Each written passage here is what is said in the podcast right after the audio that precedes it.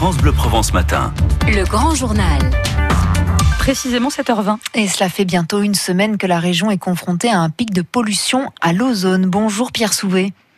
Oui, bonjour. Cardiologue et président de l'association Santé Environnement France. Pour lutter contre la pollution à l'ozone à Marseille, on applique la circulation différenciée depuis jeudi dernier. On réduit aussi la vitesse de 20 km heure dans les Bouches-du-Rhône et le Var. Est-ce que c'est suffisant selon vous? Euh, non, alors sachez que l'ozone, euh, l'ozone, euh, j'ai un petit problème de, de connexion. Euh, vous m'entendez? Est-ce que vous Oui, on vous entend très bien, Pierre Souvé. Donc l'ozone, euh, en fait, ne touche pas que le, les secteurs urbains, hein, touche aussi les secteurs ruraux. Il y a Une très belle image sur euh, sur les sites d'Atmosud qui montre la formation du nuage, on va dire, du de ce nuage d'ozone qui se fait avec la chaleur, euh, les oxydes d'azote qui sont rejetés, que rejette l'industrie et les diesels essentiellement, euh, et, et, et le soleil, et puis va se déplacer tout autour de la région. Donc en fait, il faut pas croire qu'en milieu urbain ou qu'en milieu urbain on soit beaucoup plus exposé qu'en milieu rural.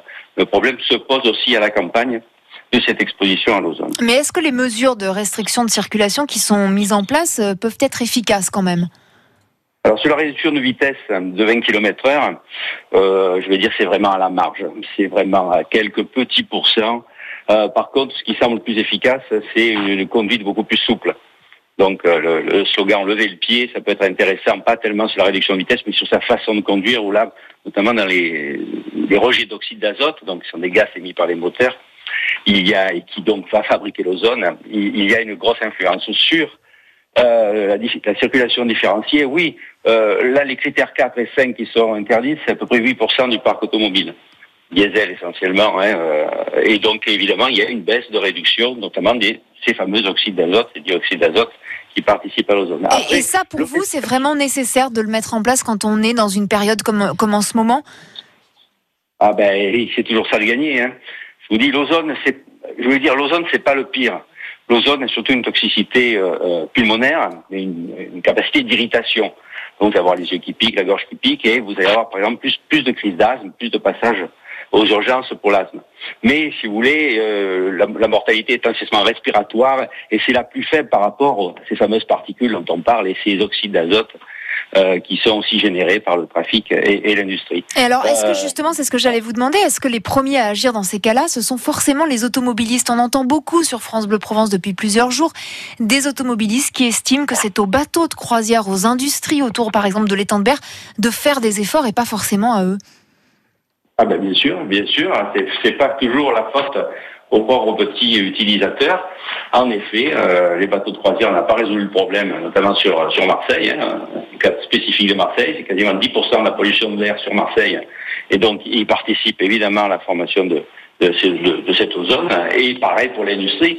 Alors normalement, ils ont des restrictions à partir des seuils d'alerte, ils doivent réduire leurs émissions. Enfin, on voit toujours Euh, les grosses fumées noires, hein, quand même. Eh oui, eh oui, oui, mais le, le- le problème, c'est que tant qu'on n'a pas les alternatives efficaces, bon, à la fois des, des mesures obligatoires pour les bateaux de croisière, bateaux de croisière, euh, certains l'ont fait, il y a dans les ports des générateurs électriques qui font que, ben, même à quai, il n'y a pas de rejet de, de- de fumée de ces bateaux. Et, l'épisode qu'on est en train de, de vivre aujourd'hui euh, est dangereux vraiment pour la santé? Donc, je vous- comme je vous ai expliqué, l'o- l'ozone a une toxicité essentiellement respiratoire, une capacité d'irritation. C'est un gaz irritant et il y a une surmortalité légère, on va dire, parce qu'il y a eu, ça a été calculé à peu près 390 morts euh, supplémentaires, mais c'est très, très inconfortable avec notamment euh, des d'asthme plus fréquentes. Oui. Euh, ce, qui, ce qui gêne surtout, je vous dis, c'est qu'il est souvent associé, cette ozone, avec les oxydes d'azote qui ont une toxicité euh, cardiaque et les particules fines qui sont toujours là, les très fines qui, elles, font des dégâts, puisque le dernier chiffre, c'est 67 000 morts dans l'année. Donc, euh, elles sont plus insidieuses, on les sent pas, elles vous irritent pas, mais ce sont les plus dangereuses, en fait. Ouais, et c'est pour ça qu'il faut aussi euh, éviter une activité euh, physique trop intense. Merci beaucoup Pierre Souvé, cardiologue et président de l'association Santé Environnement France. Merci d'avoir été sur France Bleu Provence ce matin. Bonne journée à vous.